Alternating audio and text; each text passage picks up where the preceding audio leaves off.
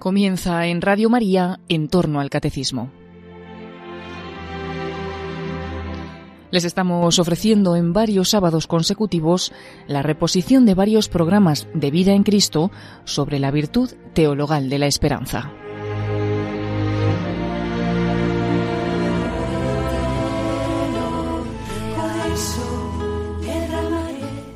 Con amor eterno nos ama el Señor. Ese es el fundamento de nuestra esperanza. Confiamos en Él, confiamos en su amor. Corazón de Jesús, en ti confío. Bueno, pues es el décimo programa que dedicamos a esta gran virtud teologal de la esperanza. Muy importante. Sin esperanza no podemos avanzar.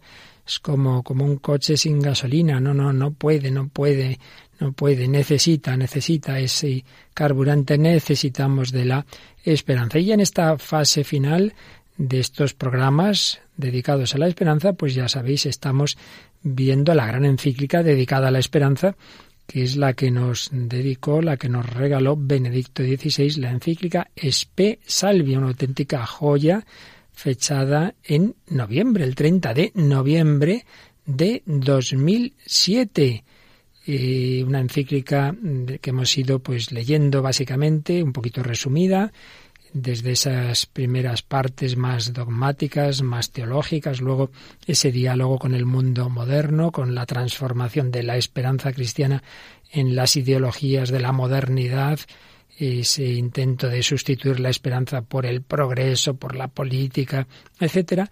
Luego la verdadera fisonomía de la esperanza cristiana y estamos ya en la parte final más práctica de cómo vivir, de cómo crecer en la esperanza. Lugares, entre comillas lo de lugares, lugares de aprendizaje y ejercicio de la esperanza. Vimos la oración, la oración como escuela de la esperanza y crecemos y ejercitamos la esperanza.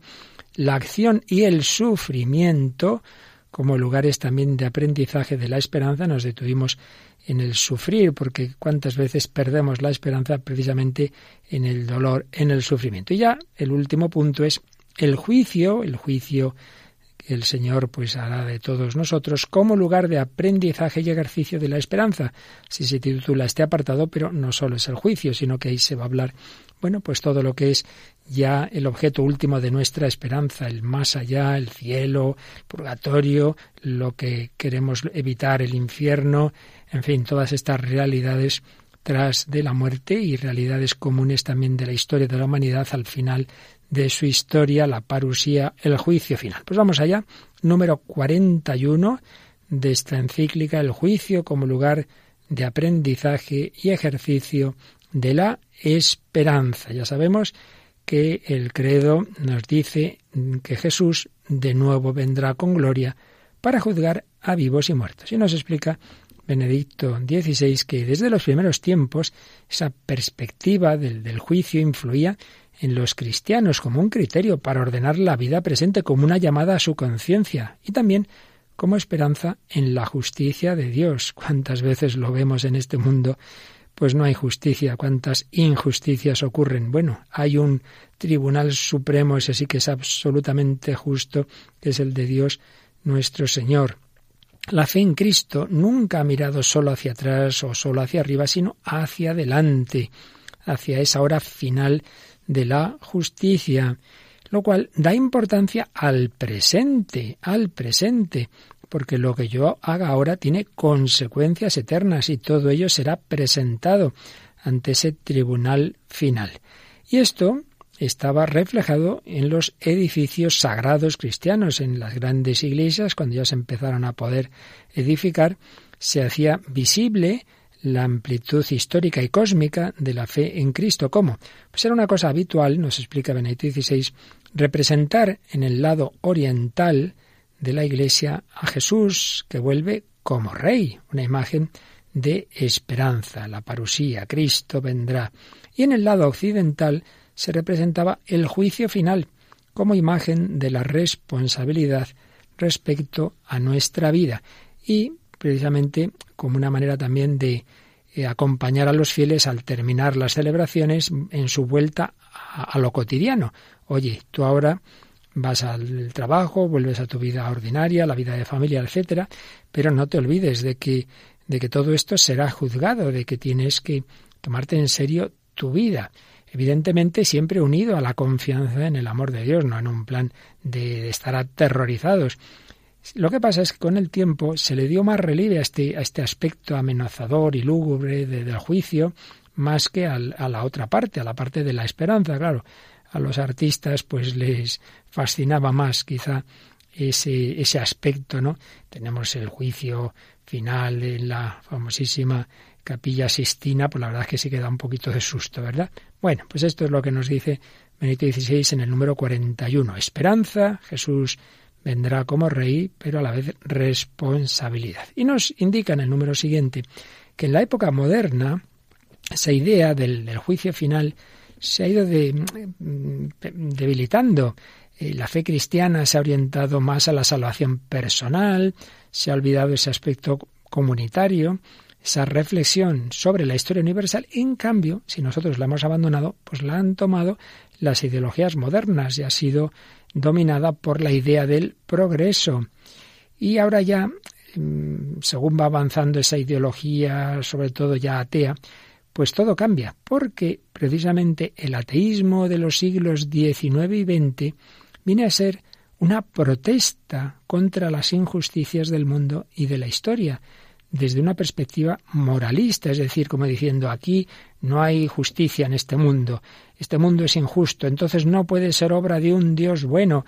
Si hay un Dios que tenga responsabilidad de este mundo, no puede ser un Dios justo y menos aún un Dios bueno, pues será que no hay Dios. Hay que contestar a, a este Dios en nombre de la moral, en nombre de la justicia.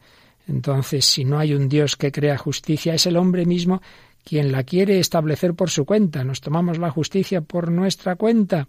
Ahora bien, si ante el sufrimiento de este mundo se puede comprender esa protesta contra Dios, esa pretensión de que la humanidad haga lo que Dios no sería capaz de hacer, esa pretensión de tomar la justicia por nuestras manos es presuntuosa e intrínsecamente falsa, señalaba Joseph Ratzinger y de esa premisa se han derivado las más grandes crueldades y violaciones de la justicia. Pues ya lo hemos visto, esos regímenes ateos del siglo XIX, sobre todo en el siglo XX, que han pretendido ser ellos los dueños del bien y del mal por encima de Dios. ¡Qué horror!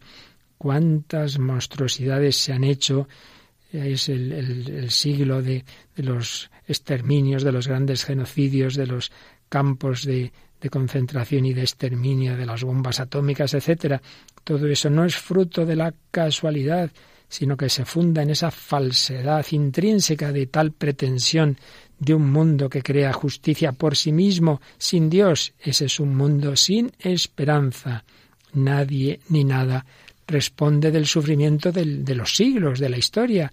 Nadie ni nada garantiza que el cinismo del poder bajo seductores revestimientos ideológicos, sí, sí, pero al final el cinismo del poder sigue mangoneando en el mundo. Y nos enseña la encíclica que los grandes pensadores de la llamada Escuela de Frankfurt, Horkheimer, Adorno, han criticado el ateísmo y el teísmo. Ellos eran ateos, pero también excluían esas ideologías que sustituían a Dios por un sucedáneo inmanente. Ellos han rechazado y basándose en lo que en, la Biblia, en el Antiguo Testamento, se prohibía que hubiera imágenes de Dios, entonces eh, Horkheimer habla de la nostalgia del totalmente otro, con mayúsculas. Dios eh, permanecería inaccesible. Hay un grito del deseo dirigido a la historia universal, pero no, no podemos tener una imagen de Dios. También Adorno excluye la imagen del Dios que ama. No obstante, también, también ha afirmado que una verdadera justicia requeriría un mundo en el cual no sólo se suprimiera el sufrimiento presente, sino que también fuera revocado lo que es irrevocablemente pasado. ¿Cómo, cómo hacer justicia de las injusticias que ya ocurrieron hace siglos? Entonces, claro, él veía que eso significaría resurrección de los muertos, resurrección de los que actuaron bien de los que actuaron mal, de los que fueron injustamente violentados, pero claro, eso no entraba en sus planteamientos filosóficos. Hay una parte de verdad en estas ideas de que no hay una imagen correcta de Dios porque ciertamente toda imagen, toda imagen se queda muy lejos del, del verdadero Dios. Y de hecho, pues es lo que se llama la teología negativa. El cuarto concilio de Letrán eh, señaló explícitamente que por grande que sea la semejanza entre el Creador y la criatura, siempre es más la desemejanza que la semejanza. Pero esta renuncia a imágenes perfectas de Dios no pueden llegar nunca para un cristiano hasta el extremo de tener que detenerse en el no al teísmo y al ateísmo, porque Dios mismo se ha dado una imagen en Cristo. Ahí sí que tenemos la imagen perfecta. Eso no es una imagen que hacemos nosotros. Dios mismo se ha dado una imagen en el Cristo que se ha hecho hombre. En Él, en el crucificado, se lleva al extremo la negación de las falsas imágenes de Dios. Dios revela su rostro precisamente en esa figura, en la figura del que sufre y comparte la condición del hombre que se siente abandonado por Dios este inocente que sufre se ha convertido en esperanza, certeza. Dios existe, Dios sabe crear la justicia, de un modo que nosotros en cambio no somos capaces ni de concebir, solo de intuir en la fe. Sí existe la resurrección de la carne. Claro que sí, Existe esa resurrección, por tanto existe una justicia también que mira hacia el pasado. También aquellos que ya están muertos, también ellos serán juzgados porque existe esa resurrección y porque todos daremos cuenta a Dios. Existe la revocación del sufrimiento pasado, la reparación. Aquellos que fueron injustamente condenados, asesinados, serán reparados. Por eso, la fe en el juicio final es esperanza. Oye, tranquilo, que, a ti te juzgaron mal en tu época, te hicieron esto, lo otro. Bueno, bueno, que hay un tribunal supremo definitivo.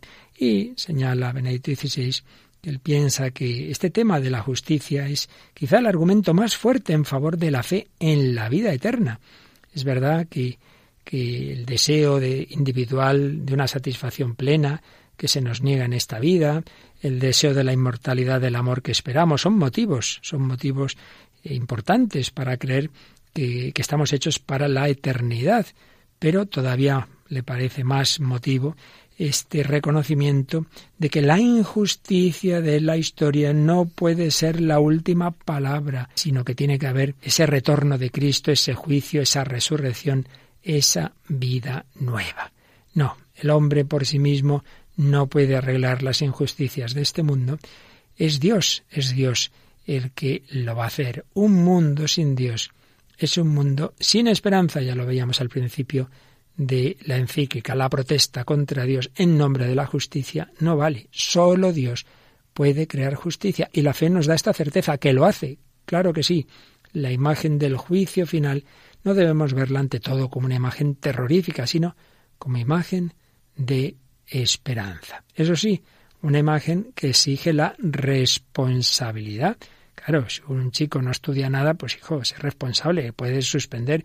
Si uno no cuida su salud, pues hombre, cuando vayas al médico puede decirte, mire, tiene usted esto y lo otro, que a usted se lo ha buscado. Claro, evidentemente nuestra vida hay que tomarla en serio. Una cosa es la confianza en el amor de Dios que busca nuestra felicidad y otra cosa es que, bueno, haga yo lo que haga, da igual. Pues hombre, no da igual, no da igual. Por eso señala Espesalvi 44 que una imagen de ese pavor al que se refería San Hilario cuando dice que todo nuestro miedo está relacionado con el amor, pues tiene que ver con esto. Dios es justicia y crea justicia. Este es nuestro consuelo y nuestra esperanza. Sí, hay una justicia, pero en esa justicia está también la gracia. Claro, y esto lo vemos mirando a Cristo crucificado y resucitado. En Él se unen el amor, la justicia, la justicia y la gracia, la misericordia y la justicia. Todas estas verdades que nosotros no sabemos cómo conciliar están en su justa relación en Cristo crucificado. Por eso, dice Espesalvi, la gracia no excluye la justicia, no convierte la injusticia en derecho. Esto es muy importante. Y a veces tenemos unas ideas como Dios es tan bueno, claro que lo es infinitamente. Eso quiere decir entonces que va a dar igual haber sido un genocida que haber sido una persona que se ha dedicado a amar al prójimo. Hombre, creo que no. La gracia no convierte la injusticia en derecho, no es un cepillo que borra todo, de modo que cuanto se ha hecho en la tierra acabe por tener siempre igual valor. Hombre, no, no, eso no, eso no, no sería coherente con, con un Dios justo. Contra este tipo de cielo y de gracia ha protestado con razón, por ejemplo, Dostoyevsky en su famosa novela Los hermanos Karamazov. Al final, los malvados en el banquete eterno no se sentarán indistintamente a la mesa junto a las víctimas, como si no hubiera pasado nada. Aquí el asesino, aquí la víctima, aquí nada. No ha pasado nada. ¿Qué más da? Y fijaos que en esta gran cultura y conocimiento de la historia del pensamiento que tiene Benito XVI, nos cuenta que ya en Platón, en Platón, cinco siglos antes de Cristo, había un presentimiento del juicio justo, un presentimiento, por supuesto con imágenes mitológicas, pero donde se nos viene a decir que al final las almas estarán desnudas ante el juez. Ahora ya no cuenta lo que fueron en la historia, sino lo que son de verdad. Mirad qué texto. Ahora el juez tiene quizás ante sí el alma de un rey o algún otro rey o dominador y no ve nada sano en ella. Encuentra esa alma flagelada y llena de cicatrices causadas por el perjurio y la injusticia, y todo es tortuoso, lleno de mentira y soberbia, y nada es recto, porque ha crecido sin verdad, y ve como el alma, a causa de la arbitrariedad, el desenfreno, la arrogancia y la desconsideración en el actuar, está cargada de excesos e infamia. Ante semejante espectáculo, la manda, el juez manda al alma enseguida a la cárcel, donde padecerá los castigos merecidos. Pero en cambio, dice Platón, a veces el juez ve ante sí un alma diferente, una que ha transcurrido una vida piadosa y sincera, se complace y la manda a la isla de los bienaventurados. Platón ya tenía esta intuición de que habrá un juicio y que ante el juez pues dará igual que uno haya sido rey o, la, última, humanamente hablando, persona de este mundo, lo importante es cómo interiormente es esa alma. Y ya en el Evangelio tenemos también la parábola del rico Epulón y el pobre Lázaro, donde Jesús presenta como advertencia la imagen de un alma similar, la de ese rico, un alma arruinada por la arrogancia y la opulencia, que ha acabado ya misma un foso infranqueable entre sí y el pobre Lázaro, el foso de su cerrazón en los placeres materiales, el foso del olvido del otro y de la incapacidad de amar, que se transforma ahora en una sed ardiente y ya irremediable. Y hemos de notar que en esta parábola Jesús no habla del destino definitivo después del juicio universal, sino que se refiere a, una concepción del judaísmo antiguo que luego va a asumir el cristianismo, la de una condición intermedia entre muerte y resurrección, Todavía no ha acabado la historia, pero ya tras la muerte y antes de la resurrección, las almas tienen un destino distinto, según se hayan cerrado en su egoísmo como Epulón, o, por el contrario, hayan vivido en humildad, en pobreza, en amor, como el pobre Lázaro. Vamos a pedir al Señor que aumente nuestra esperanza, que miremos siempre hacia ese final de nuestra historia y de la historia universal, sabiendo que la muerte no es el final, que Dios sabe más, que todo está en sus manos, pero que en cualquier caso nuestra vida no termina en un sepulcro.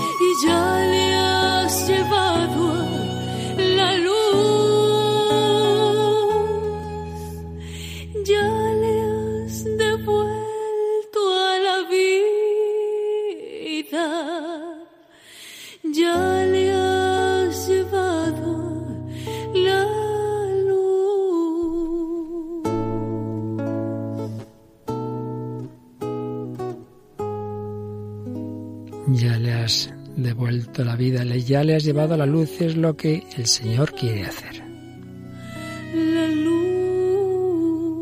La luz eterna que pedimos para nuestros difuntos en la esperanza. Aquí seguimos en Radio María, el Padre Luis Fernando de Prada, que estoy acabando de exponer esa preciosa encíclica sobre la esperanza espesalvi del Papa Benedicto XVI en el décimo programa que dedicamos a esta virtud teologal. Estamos viendo cómo la encíclica nos expone ese más allá, el juicio, y tras esta mención de la parábola de Pulón y Lázaro, Benedicto XVI se refería a ese momento, esa etapa intermedia entre la muerte y la resurrección al final de la historia, entre la muerte y el juicio final y la parusía. Y a propósito de eso, pues de esa etapa intermedia, nos va a hablar del purgatorio y con algunas alusiones a las otras dos posibles situaciones, la que Dios quiere para todos, que es el cielo, y la que lamentablemente también nosotros podemos eh, encabezonarnos, digamos, y, rechazando el cielo, eh, condenarnos en el infierno. Sobre esa visión del antiguo judaísmo, de la condición intermedia, eh, que de almas que padecían un castigo o que gozaban ya de formas provisionales de la aventuranza, pues señala que, cabía esa idea de, purificaciones y, y curaciones con las que el alma madura para la comunión con Dios. Y nos enseña que la Iglesia primitiva asumió estas concepciones, todo lo cual se fue desarrollando paulatinamente en lo que va a ser la doctrina sobre el purgatorio y nos lo explica así. Y todos nosotros, ante Dios, ante la verdad, ante el amor, ante la justicia, vamos tomando a lo largo de la vida unas opciones. Y entonces, dice Benedicto XVI, esa opción de, de, vida del hombre, que como digo, la va tomando a lo largo de toda la vida, pero esa opción llega un momento en que ya acaba siendo definitiva. Ese momento es la muerte. Esta vida suya está ante el juez su opción, que se ha fraguado en el transcurso de toda la vida, llega a ese momento final y ahí puede tener distintas formas. Nos habla de las tres formas que conocemos. Puede haber personas que han destruido totalmente en sí mismas el deseo de la verdad y la disponibilidad para el amor. Personas en las que todo se ha convertido en mentira. Personas que han vivido para el odio y que han pisoteado en ellas mismas el amor. Esta es una perspectiva terrible, pero en algunos casos de nuestra propia historia podemos distinguir con horror figuras de este tipo. En semejantes individuos no habría ya nada remediable y la destrucción del bien sería irrevocable. Esto es lo que se indica con la palabra infierno. Primera posibilidad trágica, posibilidad. Personas que hayan ido destruyendo en sí mismas, incluso hasta el último momento, ese deseo de la verdad, esa disponibilidad para el amor, personas en las que todo es mentira, que han vivido para el odio, que han pisoteado en ellas mismas ese amor y en las que ya no hay nada remediable, una destrucción del bien irrevocable. Esa es la situación que llamamos infierno. Segunda posibilidad. Puede haber personas purísimas que se han dejado impregnar completamente de Dios y por consiguiente están totalmente abiertas al prójimo. Personas cuya comunión con Dios orienta ya desde ahora todo su ser y cuyo caminar hacia Dios les lleva solo a culminar lo que ya son. Pues la segunda posibilidad, la que Dios quisiera que todos llegáramos a la hora de la muerte, el cielo. Personas purísimas, personas que han ido caminando hacia el bien, hacia Dios, hacia el amor de Dios y del prójimo, personas completamente abiertas a Dios y al prójimo. Y entonces esa apertura, esa comunión con Dios, ahora ya culmina ahora ya es plena, ahora ya es el cara a cara. Esa es la santidad que se convierte en el cara a cara del cielo. Primera posibilidad, rechazo del amor hasta el final. Segunda posibilidad, culminación del amor que uno ha ido viviendo en su vida. Primero es el infierno, segundo el cielo. No obstante, según nuestra experiencia, y ahora Benito XVI da una opinión, siempre tenemos que distinguir en el magisterio de la Iglesia lo que son dogmas de fe, lo que es una enseñanza categórica, lo que es definitivo, lo que es probable, lo que es opinión, lo que es... Bueno, pues aquí viene a decir algo a un poco a un nivel de opinión. Eh, dice, no obstante, según nuestra experiencia, ni lo uno ni lo otro son el caso normal de la existencia humana. Es decir, él piensa, y creo que con mucha razón, que la mayor parte de las personas ni mueren ya santísimas, que directamente ya, ya está, de aquí al cielo sin purgatorio, ni tampoco la mayor parte piensa él, rechazan hasta el final esa misericordia de Dios y por tanto eh, se condenan. Esto, repito, es una opinión, es un misterio cuántas personas se salvarán, cuántas no, pero dice que le parece que ni, ni, el cielo ni el infierno en ese momento final de la vida de la persona son, serán lo más habitual. En gran parte de los hombres, eso podemos suponer, veis, es una opinión, es una suposición, en gran parte de los hombres queda en lo más profundo de su ser una última apertura interior a la verdad, al amor, a Dios. Es decir, incluso aunque hayan sido personas pues que no hayan actuado todo lo bien que deberían, les queda, dice, en el fondo de su ser una última apertura a la verdad, al amor, a Dios. Pero en las opciones concretas de la vida, esta apertura se ha empañado con nuevos compromisos con el mal. Hay mucha suciedad que recubre la pureza, de la que sin embargo queda la sed, y que a pesar de todo rebrota una vez más desde el fondo de la inmundicia y está presente en el alma. Es decir, personas que se han manchado mucho, pero en el fondo quisieran ser mejores, quisieran amar, quisieran la pureza. ¿Qué sucede con estas personas cuando comparecen ante el juez? Toda la suciedad que han acumulado en su vida se hará de repente irrelevante. Así, ya está, no pasa nada. ¿O qué otra cosa podría ocurrir? Entonces nos responde con un pasaje de San Pablo en la primera carta a los Corintios, donde nos da una idea del efecto diverso del juicio de Dios sobre el hombre, según las condiciones en que llega el hombre a ese juicio. Y lo hace con unas imágenes que quieren expresar lo invisible. Claro, las imágenes pues siempre son aproximativas, pero que nos transmiten unas verdades. Pablo dice sobre la existencia cristiana que esta, la verdadera existencia cristiana, está construida sobre un fundamento común, Jesucristo, está claro. Y ese es un fundamento que resiste. Aquella persona, aquel cristiano que llega al momento de la muerte sobre el fundamento que es Cristo, bueno, pues la cosa va bien. Si hemos permanecido firmes sobre este fundamento, si hemos construido sobre Cristo nuestra vida, sabemos que este fundamento no se nos puede quitar ni siquiera en la muerte. Pero sigue diciendo San Pablo, encima de este cimiento de Cristo, las personas edifican con oro, plata, piedras preciosas o con madera, heno o paja. Lo que ha hecho cada uno saldrá a la luz. El día del juicio lo manifestará, porque ese día despuntará con fuego y el fuego pondrá a prueba la calidad de cada construcción. Aquel cuya obra, construida sobre el cimiento, resista, recibirá la recompensa, mientras que aquel cuya obra quede abrasada sufrirá el daño.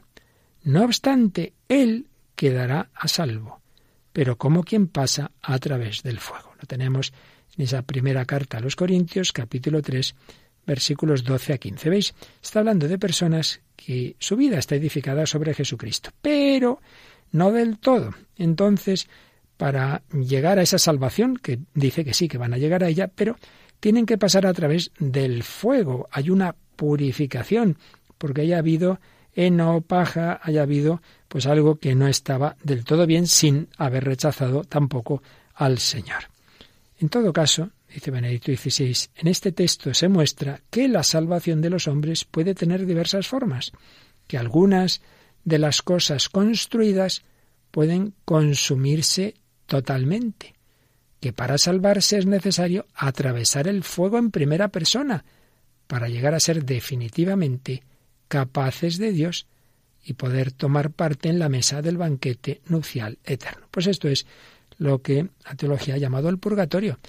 Personas que se han mantenido en la fe, en la esperanza, en el amor, al menos en el último momento de la muerte, pues tienen esa unión con Dios, pero donde hay mucha mezcla también de otras cosas no tan buenas. Y claro, uno no, puede presentarse ante Dios así, manchado.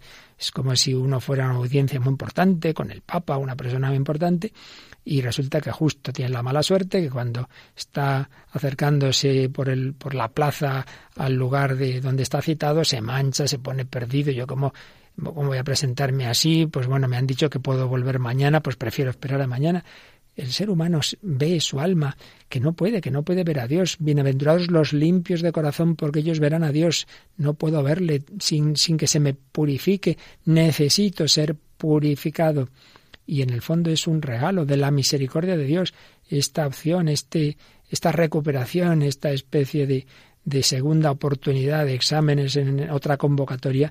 Ahora ya mejor, ya voy mucho mejor a mi examen, voy, voy purificado por el amor de Dios. Ese fuego de la misericordia que duele, pero que eh, va unido al amor y a la esperanza. Es totalmente distinto al fuego del infierno. En el infierno no hay esperanza, no hay amor.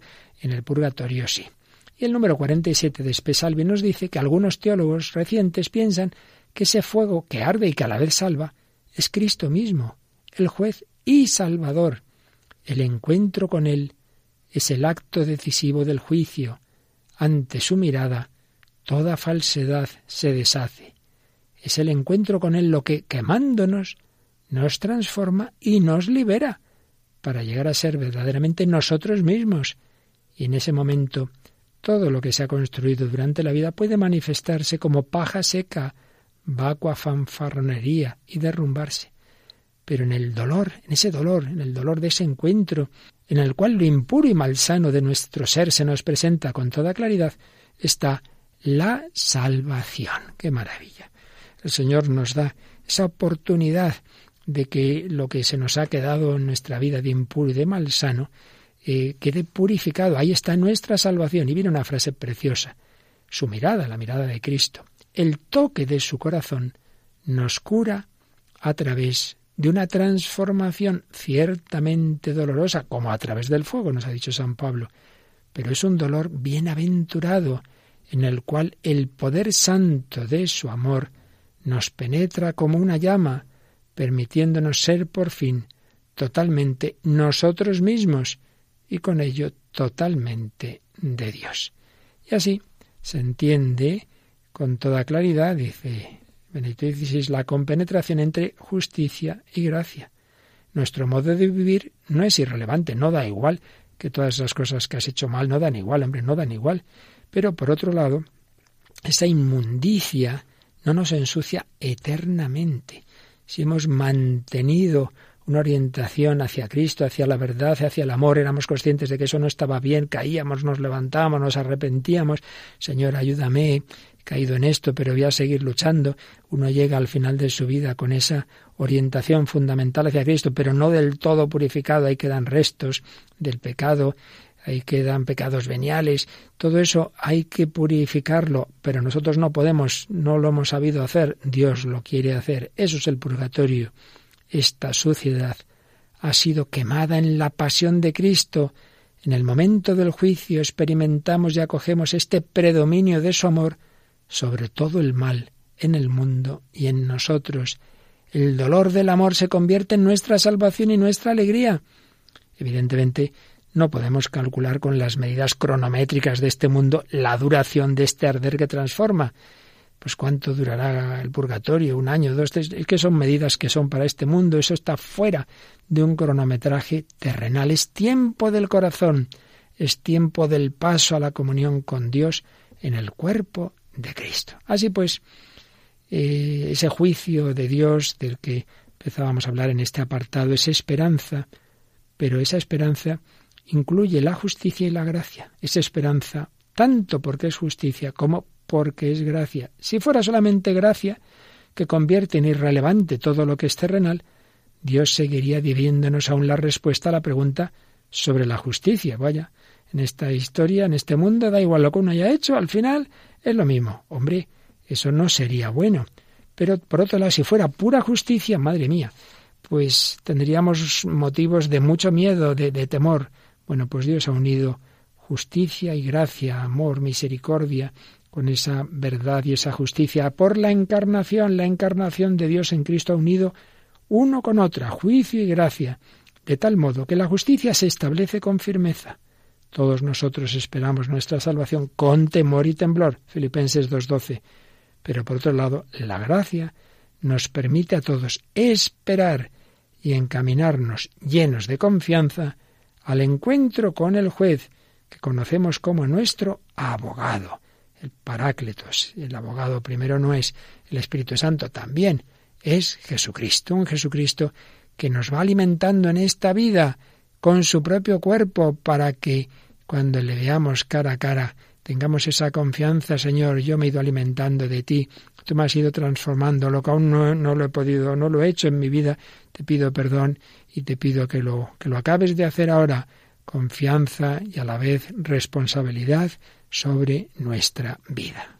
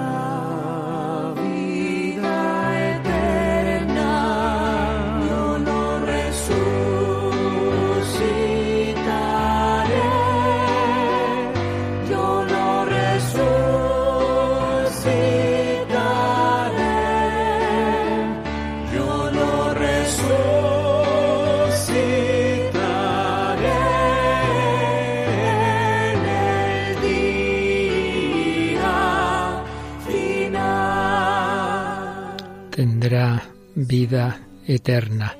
Estamos viendo cómo Benedicto XVI explicaba el purgatorio y añadía en el número 48 de la encíclica Espesalvi que ya el judaísmo antiguo pensaba que se puede ayudar a los difuntos en esa condición intermedia que luego nosotros llamaríamos el purgatorio, como se les puede ayudar por la oración. Y hay un texto muy claro e impresionante en el segundo libro de los Macabeos, capítulo 12, 38 a 45, unos muertos en una batalla, y señala cómo luego pues los cristianos adoptaron con naturalidad esa oración por los difuntos.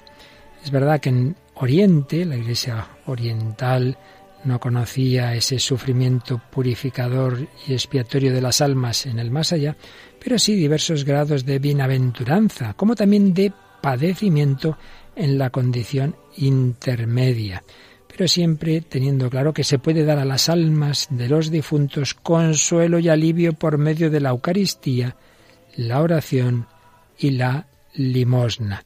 Que el amor pueda llegar hasta el más allá, que sea posible un recíproco dar y recibir en el que estamos unidos unos con otros, con vínculos de afecto más allá del confín de la muerte, ha sido una convicción fundamental del cristianismo de todos los siglos y también nuestro.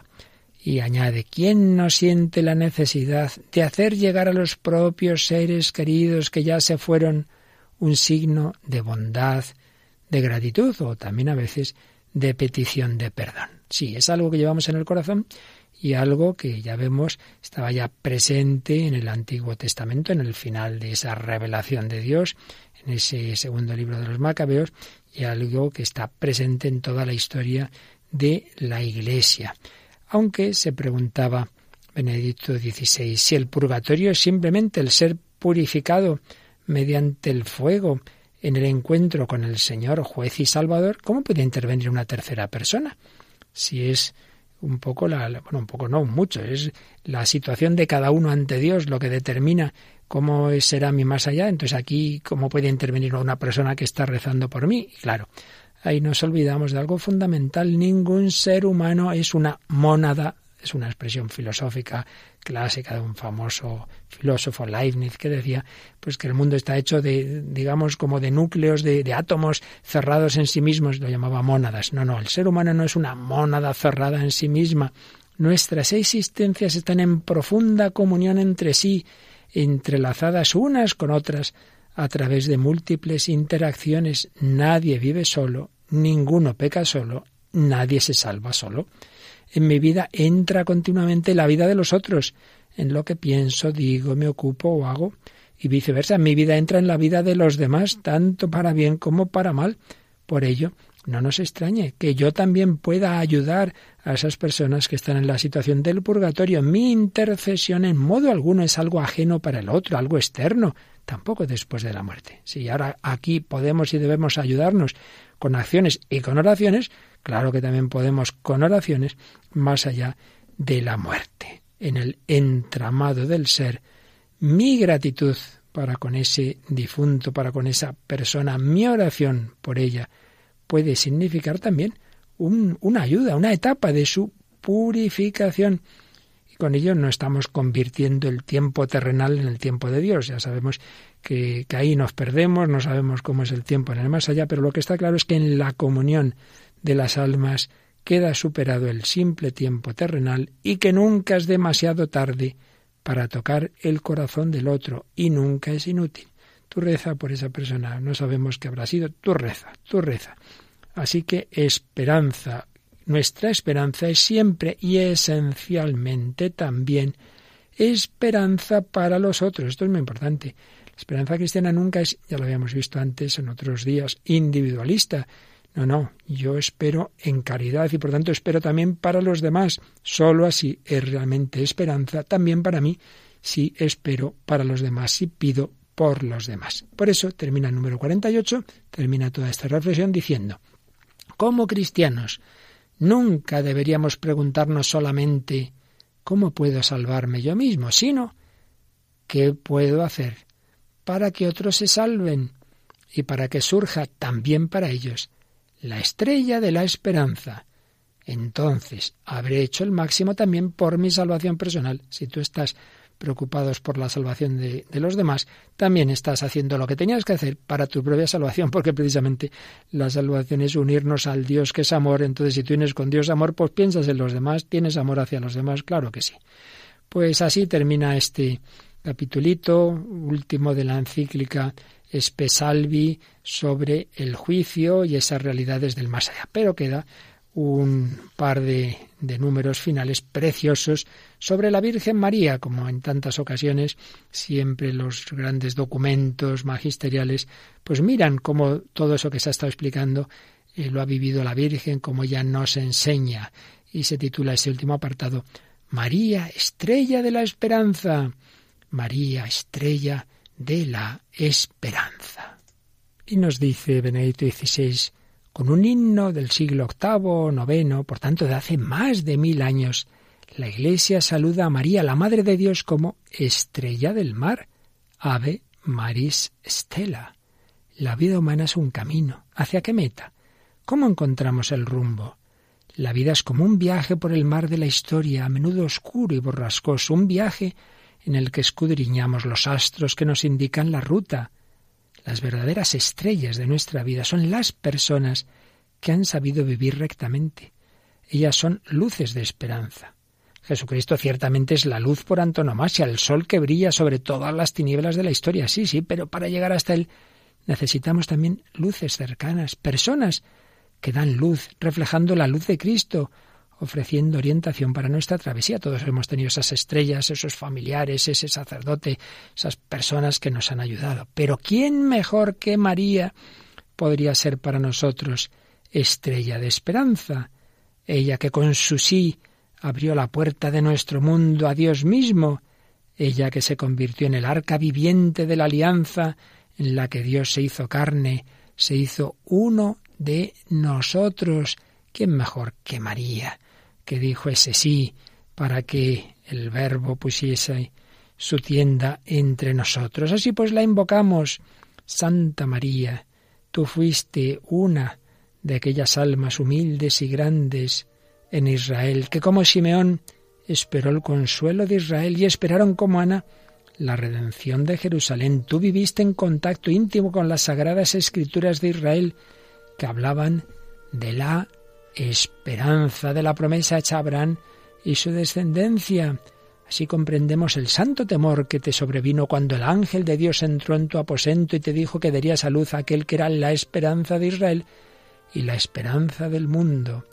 Por ti, por tu sí, la esperanza de milenios debía hacerse realidad, entrar en el mundo, entrar en este mundo y su historia. Y bueno, pues va recordando los momentos fundamentales de la vida de la Virgen, cómo fue a visitar a Isabel, cómo se convirtió así en imagen de la futura iglesia que en su seno lleva la esperanza del mundo por los montes de la historia.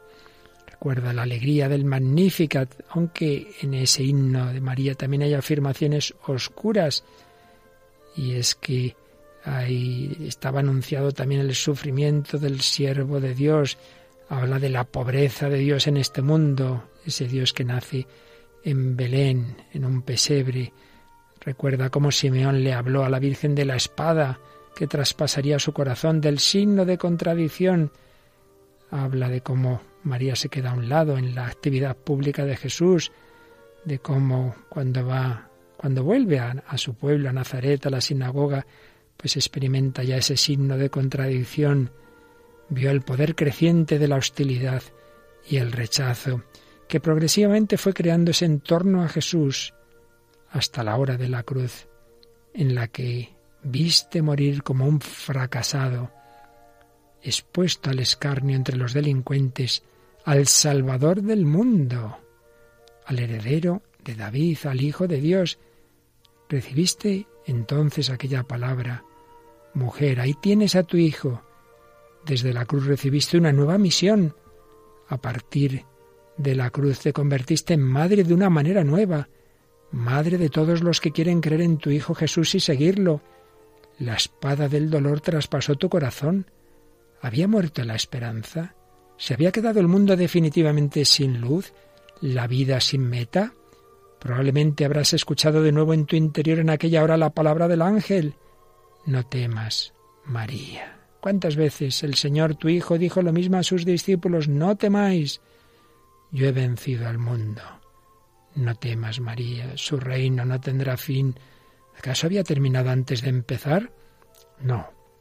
Con la fe, que en la oscuridad del sábado santo fue también certeza de la esperanza, te has ido a encontrar con la mañana de Pascua. La alegría de la resurrección ha conmovido tu corazón y te ha unido de modo nuevo a los discípulos, esos que recibieron el Espíritu Santo en Pentecostés.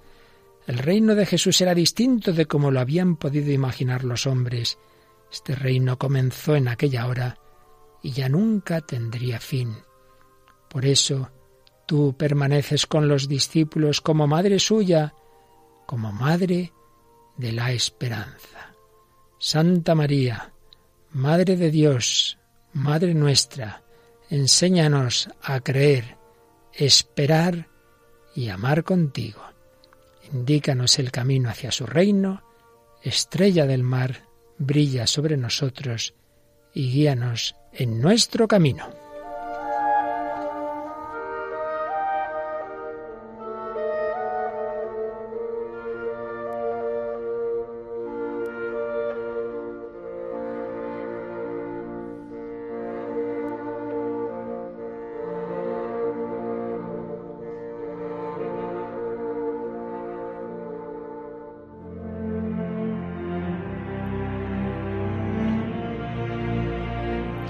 Así finaliza en Radio María en torno al catecismo.